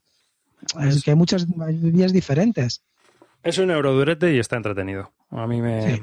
O sea, no es complejo en el sentido de que tiene 35 páginas de reglas o 16 páginas de reglas, no, te- no está lleno de, mi- de minijuegos, sino que las mecánicas son siempre las, son las mismas para todo el juego y es un juego en el que es difícil de desarrollar porque tienes, tiene curva de aprendizaje y todo. O sea, la gente que sabe jugar te va a machacar, eso está claro. Fíjate, que, que antes me quedo con cualquiera de los otros nueve que tienen la lista de arriba que con este, fíjate. Vete a la mierda. Cada uno. Venga, con tu number one Freaky Town. El number one mío es eh, Stonewall Jackson Way 2. Toma ya. Que es la El segunda. 2, ¿eh? El 2. Ojo al dato. Es la segunda. Hay un edición. uno. Sí, es- no, hay una, una primera edición, esta es la segunda edición. La segunda edición Ah. trae más escenarios y una campaña nueva, que ha habido coña poco lo de la campaña nueva, porque va, necesita un mapa de un juego que todavía no ha salido. Entonces, bueno, ¿de qué va Stonewall Jackson? Stonewall Jackson es un general de la, de la Guerra Civil Americana. Eh, la Guerra Civil Americana... Ya lo sabíamos, David. Eso ya lo sabíamos, hombre. Lo sabres tú. Dinos, dinos algo que no sepamos. Bueno, es un juego de gestión. ¿no? Era broma, ¿eh? Es un juego que principalmente va de gestión. Voy a explicarlo para clean, ¿vale? ¿De acuerdo? es un juego clean de gestión. Tenemos que gestionar eh, varias unidades que vamos colocando sobre el tablero, ¿no? Tiene colocación de trabajadores y luego también vamos gestionando esas unidades que se van moviendo por el tablero. La pega es que esas unidades se mueven un poco al azar. Pero, Pero escúchame, ¿me realmente- estás hablando de un wargame? ¿Eso Sí, es un sí. wargame? Sí, sí, te lo estoy explicando para ti. ¿Gestión? Gestión. ¿Unidades? Sí. ¿Colocación de trabajadores? Sí, sí, claro. Las colocas sobre el mapa y las tienes que ir moviendo sobre el mapa. ¿Quieres escuchar? Hazle orejas, coño. Entonces, ¿qué ocurre? Que para moverlas sobre el mapa tienes que ir gestionándolas, porque eh, se van, digamos, fatigando, ¿no? Entonces, esa, esa gestión es una de las partes más importantes del juego, quizá la más importante, la, la gestión de, de la fatiga de tus unidades. Entonces, tienes que ir consiguiendo objetivos y que el contrario no los consiga. Así de fácil. Ese es el juego básicamente hablando, ¿vale? Eh, temáticamente, temáticamente, la verdad es que yo cuando empecé a jugar estos juegos me lancé a la aventura porque eh, había leído muchas reseñas, pero al final, pues no sé, me meto, no me meto, me meto, no me meto. Venga, va, me tiro a la piscina. Son juegos caros. porque este juego vale 70 euros. ¿De acuerdo? Es un, un clásico Wargame, viene con dos mapas y eh, se puede conseguir otro de la serie que se llama Close, eh, no, Battle About the Cloaks. Este es la de las primeras batallas, el Stonewall Jackson Way, de las primeras batallas de la Guerra Civil Americana en el frente del este, y Battle About the Close eh, es la campaña opuesta, es la campaña del oeste, Chimaca, es la batalla de Chimacagua. Entonces, son dos juegos que tienen las mismas mecánicas, pero son totalmente diferentes la forma de, jugar. No tienen nada que ver uno con el otro. ¿Cuál te gusta más? Atiende, Clint, atiende. ¿Cuál, te gusta más, coño? Battle About the Close. El, el Battle Above the Cloud ya nos habló, la otra es el que tenía la portada tan chula. Sí, sí, sí. Este también. Ese que aparecías cortando los counters, ¿no? ese. Y este, pues este son las primeras batallas de la Guerra Civil Americana. La primera y la segunda batalla de Bull Run. ¿no? La Guerra Civil Americana es eh, muy peculiar. Es una guerra con más de 10.000 batallas, que ya es, ya es ¿eh? en cinco años, 10.000 batallas. Y bueno, pues eh, se, se luchó tanto porque la geopolítica en ese momento era muy complicada y entonces resulta que no había mapas topográficos, era muy difícil saber cuáles eran los objetivos y la mayoría de las veces el objetivo de la guerra era el enemigo directamente, pegarle hostias al de enfrente. Entonces, pues hay batallas para aburrir y juegos de batallas para aburrir sobre esta guerra. Es una guerra muy peculiar y muy particular. Entonces, en este juego, las, eh, algo que tiene muy chulo son los mapas, para empezar, porque son unos mapas con una visión topográfica muy chula cuando los despliegas. Da gusto verlos, son maravillosos. Eh, ¿Cartón montados o papelitos? Son papelitos, tío. Da la mierda. Sí, claro, son mapas topográficos casi. El, con hexágonos. Las unidades están, están realizadas por Nico Scooby, que hubo polémica al principio cuando se empezó a hacer estos counters, porque este ilustrador em, tiene una forma, es peculiar, ¿no? Trabajando, trabaja también como, como, con mucha especie de fotografía y modificando fotografías. Pero eh, la gente había, digamos, polémica porque no sabían si el juego pues iba a poderse ver igual las unidades en el mapa, pero la verdad es que funciona muy bien. El diseño que ha realizado funciona perfectamente. Se ven todas las unidades, cómo son, dónde están, los números que tienen, cómo funcionan. La verdad es que el diseño es funcional y funciona de maravilla. Da gusto. Y luego el sistema de juego es alucinante en el sentido de que el jugador mm, genera una voluntad de acción eres creativo. Estás mirando un mapa y tienes que conseguir un objetivo y lo puedes conseguir de mil maneras distintas. Y aparte de eso tienes que tener mucho cuidado con la gestión de tu fatiga y de lo que va a hacer el enemigo, porque no todo lo que tú quieres hacer te va a salir, ni todo lo que quiere hacer el enemigo le va a salir a él. Está muy bien el juego. Es un wargame a tener en cuenta, es un wargame complicado, no de los más monstruosos ni de los más difíciles. Tiene escenarios de dos horas y escenarios de dos, de dos días de juego. no se te iba a preguntar por la, por la duración. Pues tiene escenarios. Sí, sí, eso. Unos dos escenarios, lo que pasa es que, claro, los, escenarios pequeños son muy azar dependientes. Dependen mucho del azar. Porque un escenario pequeño es un turno. Entonces, eso te puede durar dos horas, dos horas y media, como mucho. Eh, las batallas más interesantes, pues pueden ser de una de, las, de, de estos juegos que cumplen las campañas, pues pueden ser tres o cuatro turnos, ¿no? Entonces, estos tres o cuatro turnos eh, pues ya es un juego que a lo mejor te dura toda la tarde o incluso todo el día, ¿no? Comes y sigues media tarde porque sigues jugando. Y es muy, muy interesante. Tiene batallas muy interesantes. Y luego está la campaña, por supuesto, que a lo mejor son 21 turnos y dura pues dos, tres o cuatro días. Lo tienes que montar o desmontar o jugar por basal, como tú quieras. La campaña es lo más interesante de este juego porque es donde entran las habilidades especiales, donde entran los eventos, las modificaciones distintas de cada juego totalmente, y es lo que hacen que cada juego sea totalmente diferente uno del otro. De la misma forma que el, el Lejabre no se parece en nada a la, agrícola, ¿no? Para algunos. Pues sí, estoy igual.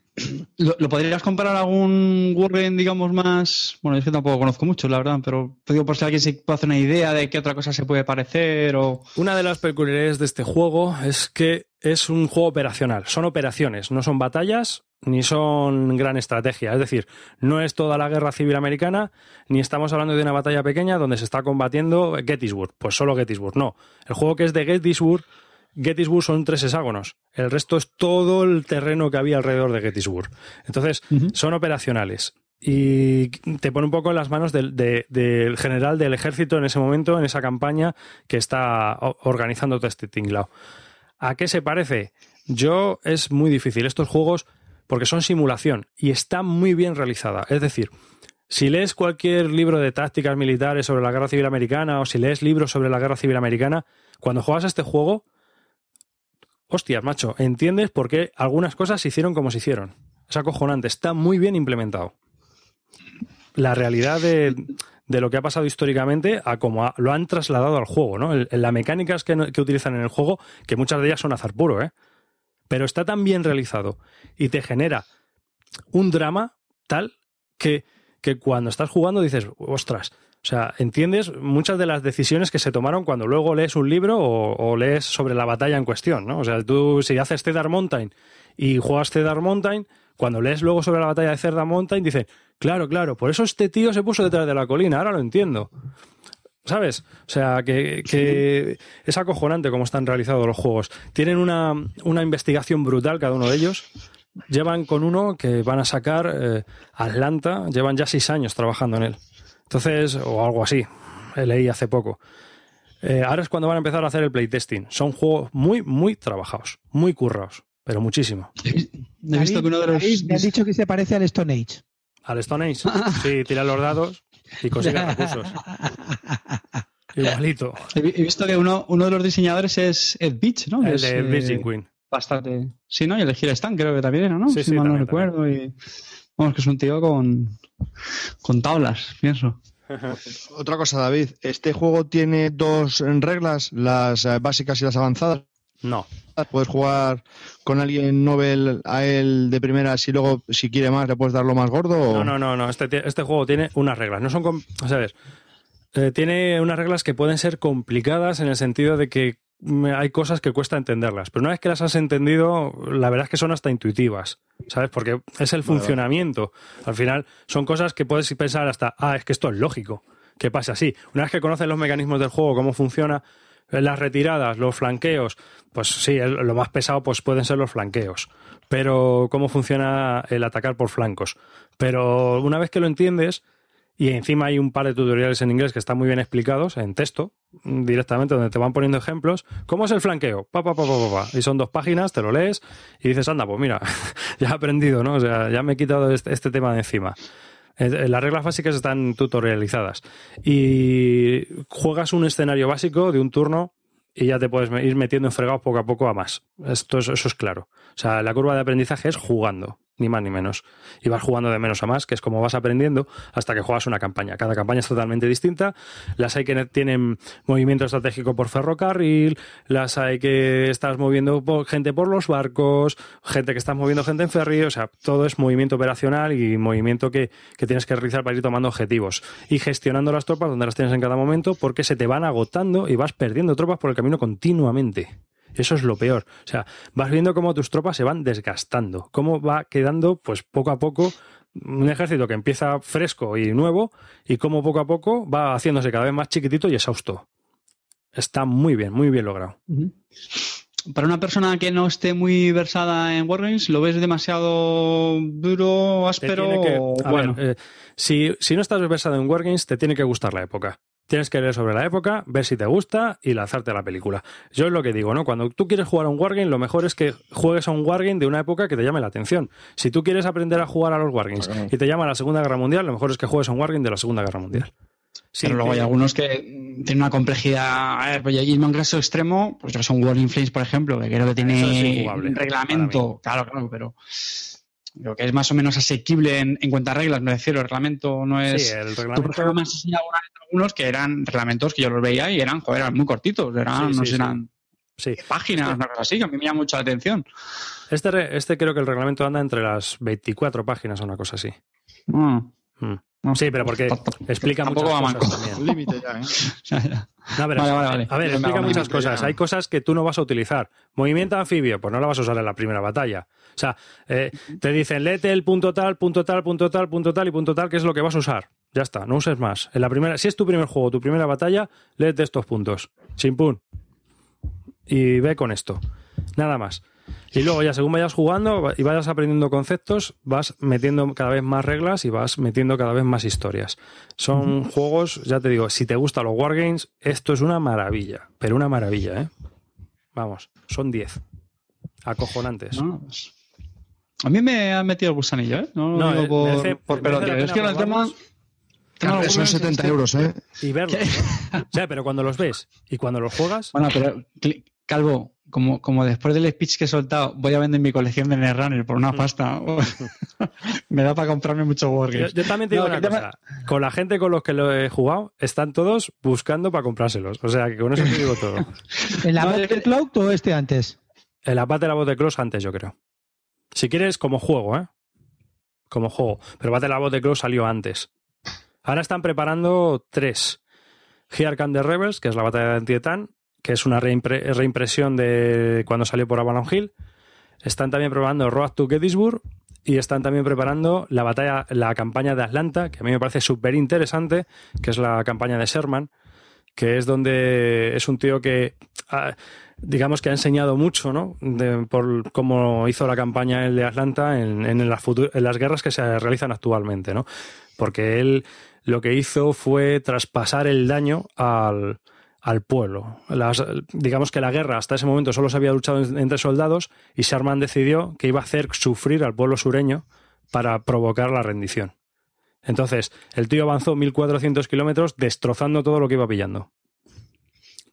Debe ser de lo más querido y amado en la parte de Atlanta en Estados Unidos. Vamos, seguro. Todas estas alturas todavía. Clean, aunque a ti no te gusten los sobrecitos, tienes que reconocer que el rollo wargamero mola. Tiene su. Vamos a ver, quiero decirte, a mí, a mí yo soy un gran amante de la historia. Me gusta mucho la historia, leo mucho historia y, y leo bastante sobre. pues, me gusta leer libros. El tema de los wargames me aburre porque primero, en realidad no son juegos, lo que dices, son simulaciones. Entonces, normalmente, pues no hay un poco hay tienes que simular la batalla o hay algunos que son más juegos, entonces me aburre un poco. Sí que es verdad que el contexto y el rollo que llevan, la, Claro, la claro. historia de las batallas, eso me gusta mucho, me lo paso muy bien. Pero, por ejemplo, a mí, yo jugaba bastante War- Wargames. Si tú te pones a mirar mi página de Te Toca Mover mover a ti, yo jugaba bastante Wargames.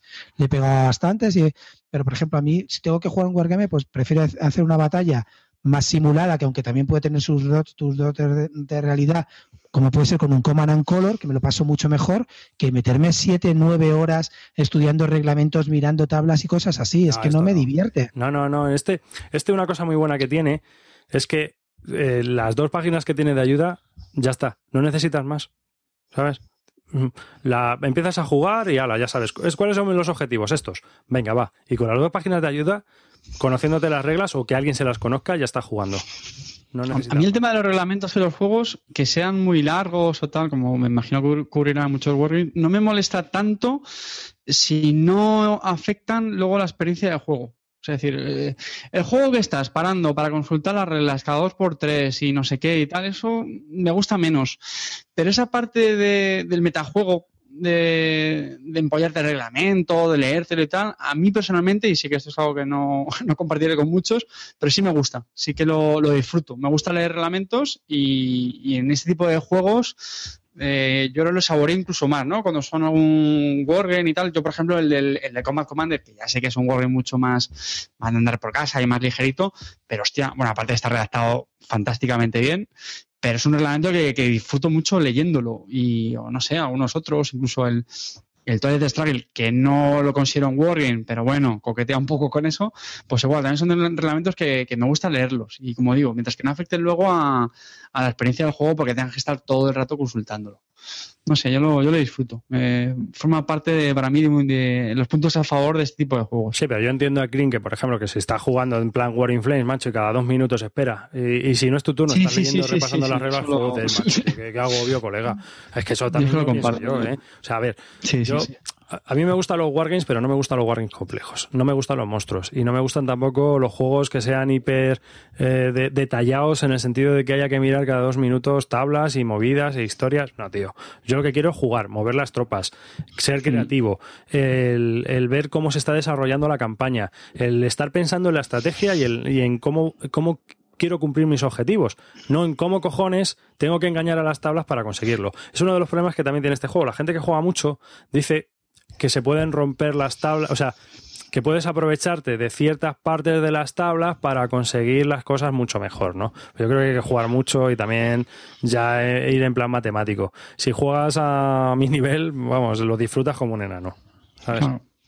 Pero, por ejemplo, a mí que estás hablando de los Wargames conmigo, por ejemplo, yo los de Colombia me los juego, los que son cortitos. Me hablo de Julius Caesar, pues estos, los que estamos hablando, los, el Crusader Res, todos estos me los juego. Para mí son Wargames, pues hombre, ¿qué quieres que te diga?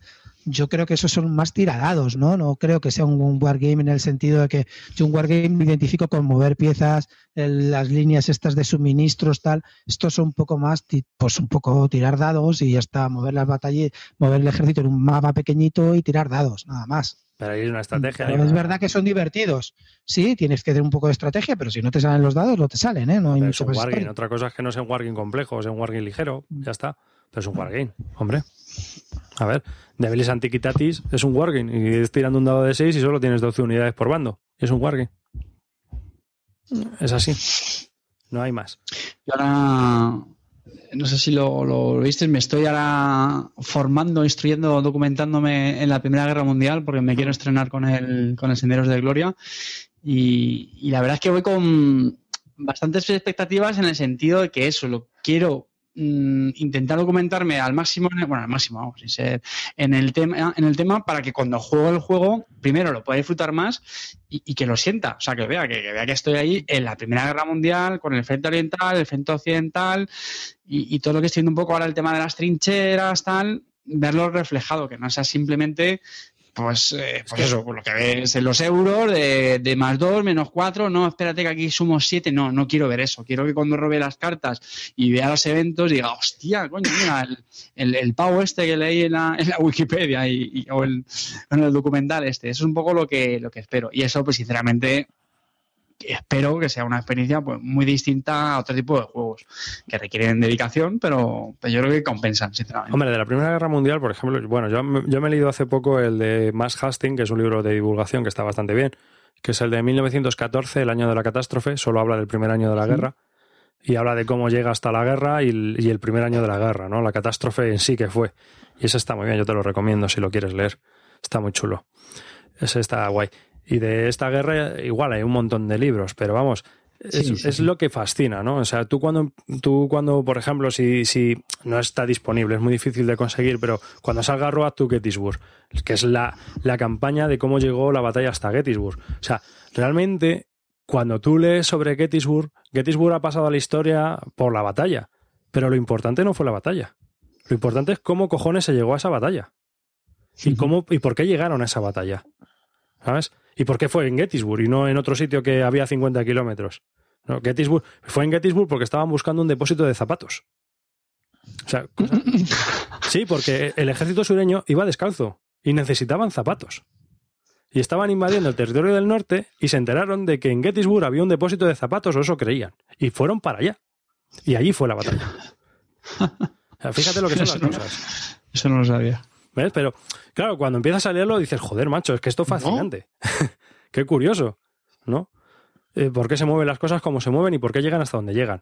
Y por qué se, tienen que tomar ciertas decisiones, ¿no? Porque eh, cuando este general llegó aquí resulta que se paró y empezó a, replegarse porque pensó que el, lado sureño estaba flanqueándolo por el otro lado. Claro, estás llegando a la zona del mapa, ves que a lo mejor hay muchos bosques o que hay unas zonas montañosas y que da la impresión de que a lo mejor el otro te puede rodear. Pues son cosas así que, que cuando estás jugando y las estás viendo y si has leído sobre ellas, pues claro, alucinas.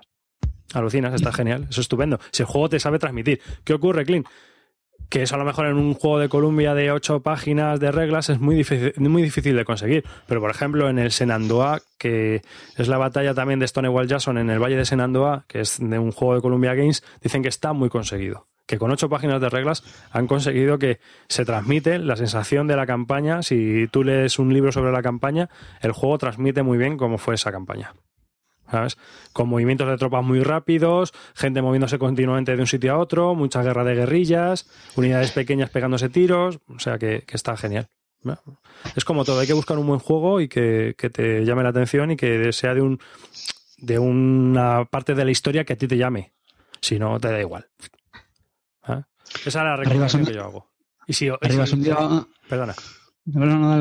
Y si te interesa la guerra civil americana, esto es obligatorio. Chimpún. Ya está. Un día, un día vamos a hacer un especial de Wargames y lo, lo vamos a convertir aquí al, al clean. Sí, ya. No, cuando no esté, hablamos de Wargames cuando no esté. No, me da igual, yo Bueno, y hasta aquí este número uno y ya. Y nos vamos a ir a la cama, chavales. Sí. Si os parece.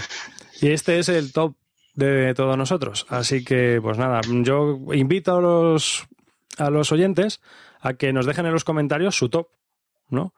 Que nos digan qué Sí, juegos sí, son los sí. que más les han gustado durante este año. También os recuerdo que tenemos un concurso. que es. Tenéis que mandarnos un meme de la rotura de la promesa del calvo sobre cómo ha roto el calvo sus promesas y nos lo podéis mandar por Twitter con un hashtag que es o meme calvo o calvo meme, como queráis. El, el- cualquiera de los dos, los vamos a buscar. O, o, o calvo pollas, o calvo... Eso ya no. Nada, venga, a lo loco. En la, que sí. en la comunidad de Google Plus también podéis colgar las fotos y, por supuesto, en los enlaces en, en los comentarios del blog. No sé si tenéis algo más que vosotros que decir y, por supuesto, os invitamos. Sí, que- a y que la comunidad de Google Plus que, que continúen con la encuesta esa tan maravillosa. A ver si subes algo. Venga, a votar al calvo, pobrecito. Eh, Que no me votéis ya. ¿Qué paso de vuestro culo? O sea, soy majo, soy majo y no me votan, pues voy a ser un bastardo a ver si tampoco. Venga, algo por último para decir, Clean. No, nada más. Yo creo que ha sido, creo que la conclusión que hemos sacado que juegos del 2013 en general ha sido una buena cosecha para mí. Son juegos que por ahora, por ahora, están superando a los del 2014. eh, y nada, creo que ha sido que fue un bastante buen año y yo creo que en general juegos que algunos sí que pasarán o que aguantarán más años y que otros, desde luego. Para vosotros, ¿qué tal os pareció el año del 2013? Estoy de acuerdo, creo que fue un gran año. Eh, ese en 2013 fue brutal. eh, lo hemos visto durante todo el 2014, todos los éxitos de 2013. Y creo que, como bien dices tú, son juegos que van a perdurar. eh, muchos de ellos en el top 100 de la BGG, por supuesto, y en nuestros top 10 eh, para siempre. Y creo que efectivamente lo que dices tú, que, que están superando con creces a los del 2014, que los veo bastante flojitos este año, salvo contadas excepciones, e incluso no son tan, tan magníficos como los de 2013, la, la añada del 2013. Pero, pero bueno, sí, ha, sido un gran año, de verdad que ha sido un gran año. Yo coincido con vosotros. Eh, creo que hemos citado a, grandes, grandes juegos y pues sí, la verdad es que ahora mismo, comparando con 2014, yo me quedaría más con el, con el año anterior, aunque insisto, lo que comentaba en el podcast anterior, que es esa percepción que tenemos muchas veces de cuando los juegos tienen ya más recorrido, que con las novedades, que son a veces más calentones. Pero bueno, y otra cosa que quiero destacar, y yo creo que este, este top que hemos hecho entre todos, pues es también una prueba más, ¿no? Un poco la diversidad de gustos que tenemos en el, en el grupo, eh, que yo sinceramente, como oyente, creo que es interesante porque pues tocamos varios palos y, y, oye, ¿no? Y, y- y varios juegos diferentes, distintos puntos de vista y no sé, yo lo- sinceramente lo, lo he gozado. Lo ha gozado, mi amor, lo ha gozado, ¿eh? Yo, bueno, pues yo pienso un poco como todos. Creo que este 2014 está un poco descafeinado, de momento. No lo sé. tal Luego, cuando pase un tiempo, si remontará o no remontará. Pero sí que es cierto que a mí hay menos juegos que me hayan llamado la atención este año. Quizás eh, para el año que viene alguno de los que han salido en ese en 2014 sí que me llame más la atención porque, por ejemplo, eh, estoy leyendo muy buenas cosas del Beast in Das Volk y me apetece mucho probarlo y jugarlo. Tengo una partida con Gurney programada para probarlo, el juego nuevo de Histogame, que es también así en plan Twilight Struggle. Yo creo que a Carter también le iba a llamar la atención. Mm, ¿No? ñam, ñam. Sí, Y- sí, ya has dicho palabras mágicas. Claro. Y bueno, pues eh, quizás haya algo, algo más eh, si, si empezamos a escarbar y a buscar, que yo creo que encontraremos también a lo mejor alguna joya oculta, seguro. que- Ya sabéis cómo soy yo. Esto. que, Seguro, seguro. Y si, y si no las creas tú, las sacas de. Ya la saco de Deseando ya que llegue el top 2014. juego. Ahí, ahí. Y bueno, pues nada, desearos que. El top 2014 lo haremos en el 2015, ¿no? A final, en diciembre del 2015. Ahí, ahí. Claro, claro, por supuesto. Claro, es de lo que se trata. Hay que, hay que saborear, hay que saborear todo lo de este año. Hay que saborear Claro, de este claro. año, sea bueno o malo. y nada, pues ya solo queda despedirnos. Así que un saludo a todos. Gracias por escucharnos, gracias por estar ahí, gracias por seguirnos también en directo y eh, para el que vea el vídeo que lo disfrute, para que nos escuche offline en el coche, en los cascos, los cascos por los M- con los teléfonos o con lo que sea. Pues nada, que muchas gracias y hasta pronto. Un saludo. Adiós. Hasta luego, sed felices. Vamos, chavales, que hemos terminado el año con un colofón brutal, ¿eh? Vamos a darlo todo el año que viene otra vez. Vamos, chao. Y enviar memes, pero ya, del calvo. Venga, rapidito, ¿eh? Cabrones.